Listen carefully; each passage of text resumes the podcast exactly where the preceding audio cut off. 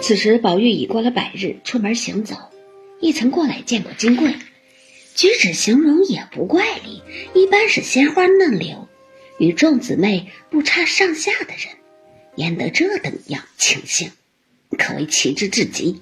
因此心下纳闷儿。这日与王夫人请安去，又正遇见迎春、奶娘来家请安，说起孙少祖甚属不端。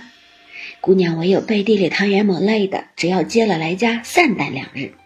王夫人因说：“我正要这两日接他去，只因七事八事的都不顺心，所以就忘了。前儿宝玉去了，回来也曾说过的，明日是个好日子，就接他去。”正说着，贾母打发人来找宝玉，说：“明儿一早往天齐庙还愿。”宝玉如今巴不得各处去逛逛，听见如此，喜得一夜不曾合眼儿，判明不明的。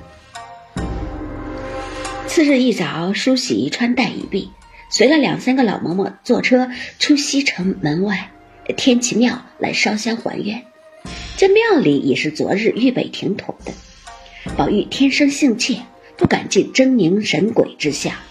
这天齐庙本系前朝所修，极其宏壮，如今年深岁久，又极其荒凉，里面泥胎塑像皆极其凶恶，是以茫茫的焚过纸马钱粮。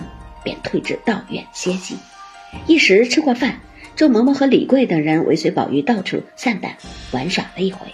宝玉困倦，复回至静室安歇。周嬷嬷深恐他睡着了，便请当家的老王道士来陪他说话。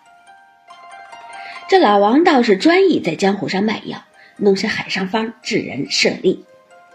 这庙外现挂着招牌，丸散高丹，色色俱备。已常在宁荣两宅走动熟惯，都与他起了个浑号，唤他做王一贴，言他的膏药灵验，只一贴百病皆除之意。当下王一贴进来，宝玉正歪在炕上想睡，李贵等正说：“哥儿别睡着了，厮混着。”看见王一贴进来，就笑道：“来得好，来得好，王师傅，你极会说古迹的，说一个与我们小爷听听。”王一贴笑道。正是呢，哥儿别睡，仔细肚里面筋作怪。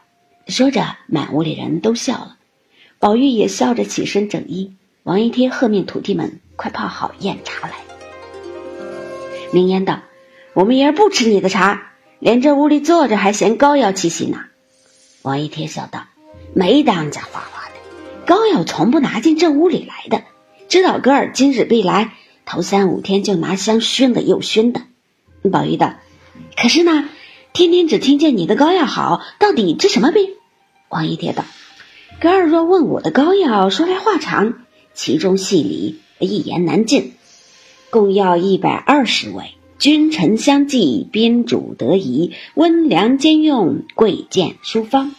内则调元补气，开胃口，养荣胃，凝神安志，去寒去暑，化食化痰；外则和血脉。”舒筋络，出死肌，生新肉，祛风散毒，其效如神。贴过的便知。宝玉道：“我不信一张膏药就治这些病。我且问你，但有一种病可也贴得好吗？”王一贴道：“百病千灾，无不立效。若不见效，哥儿只管揪着胡子打我这老脸，猜我这庙何如？只说出病源来。”宝玉笑道。你猜，若你猜得着，便贴的好了。王一贴听了，悬思一会儿，笑道：“这倒难猜，只怕膏药有些不灵了。”宝玉命李贵等：“你们且出去散散，这屋里人多，越发争臭了。”李贵等听说，且都出去自便，只留下明烟一人。这明烟手内点着一支梦甜香，宝玉命他坐在身旁，却倚在他身上。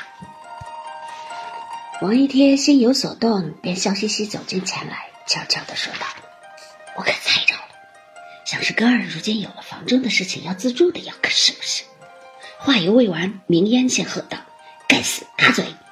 宝玉犹未解，忙问：“他说什么？”明烟道：“现他胡说。”吓得王一贴不敢再问，只说：“哥儿明说了吧。”宝玉道：“我问你，可有贴女人的肚病方子没有？”王一贴听说，拍手笑道：“这可罢了，不但说没有方子，就是听也没有听见过。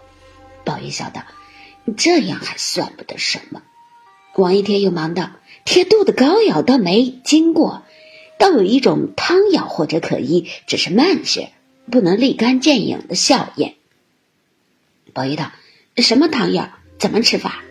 王一贴道：“这叫做疗肚汤，用极好的秋梨一个，二钱冰糖，一钱陈皮，水三碗，梨熟为度。每日清早吃这么一个梨，吃来吃去就好了。”宝玉道：“这也不值什么，只怕未必见效。”王一贴道：“一剂不效，吃十剂；今日不效，明日再吃；今年不效，吃到明年。”横竖这三味药都是润肺开胃不伤人的，甜丝丝的，又止咳嗽又好吃。吃过一百岁，人横竖是要死的，死了还度什么？那时就见效了。说着，宝玉、明烟都大笑不止，骂有嘴的牛头。王一贴笑道：“不过是闲着解无盹罢了，有什么关系？说笑了，你们就值钱。但是告诉你们说，连膏药也是假的。”我有真药，我还吃了做神仙呢。有真的跑到这里来混，正说着，吉时已到，请宝玉出去焚化钱粮散福，功课完毕方进城回家。那时迎春已来家好半日，孙家的婆娘媳妇儿等人已带过晚饭，打发回家去了。迎春方哭哭啼啼的在王夫人房中诉委屈，说孙少祖一味好色。好赌酗酒，家中所有的媳妇儿丫头将其迎变，略劝过两三次，便骂我是醋汁的老婆拧出来的，又说老爷曾收着他五千银子，不该使了他的。如今他来要了两三次不得，他便指着我的脸说道：“你别和我充夫人娘子，你老子使了我五千银子，把你准着卖给我的，好不好？打一顿撵在下房里睡去。当日有你爷爷在时，稀图上我们的富贵，赶着相与的。”论理，我和你父亲是一辈，如今强压着我的头卖了一辈，又不该做了这门亲，倒没得叫人看着赶势力似的。一行说，一行哭得呜呜咽咽，连王夫人并众姊妹无不落泪。王夫人只得用言语解劝说：“也是遇见了这不小事的人，可怎么样呢？想当日你叔叔也曾劝过大老爷，不叫做这门亲的。”大老爷执意不听，一心情愿，到底做不好了。我的儿，这也是你的命。迎春哭道：“我不信我的命就这么不好。从小没了娘，想儿过婶子这边过了几年心静日子，如今偏又是这么个结果。”王夫人一面解劝，一面问他随意要在哪里安歇。迎春道：“渣渣的离了姊妹们，只是眠思梦想，儿子还记挂着我的屋子。”还得在园里旧房子里住的三五天，死也甘心了。不知下次还可能得住不得住了。王夫人忙劝道：“快休乱说。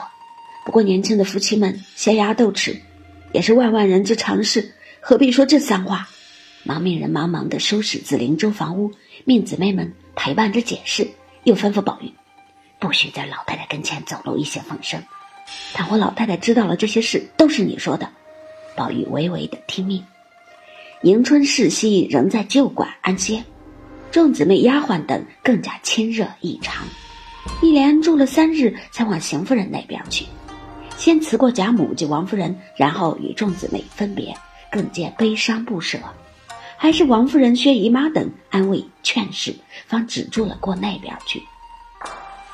又在邢夫人处住了两日，就有孙少祖的人来接去。迎春虽不愿去，无奈惧孙少祖之恶，只得勉强忍情作辞了。邢夫人本不在意，也不问其夫妻和睦，家务烦难，只面情色泽而已。终不知端地，且听下回分解。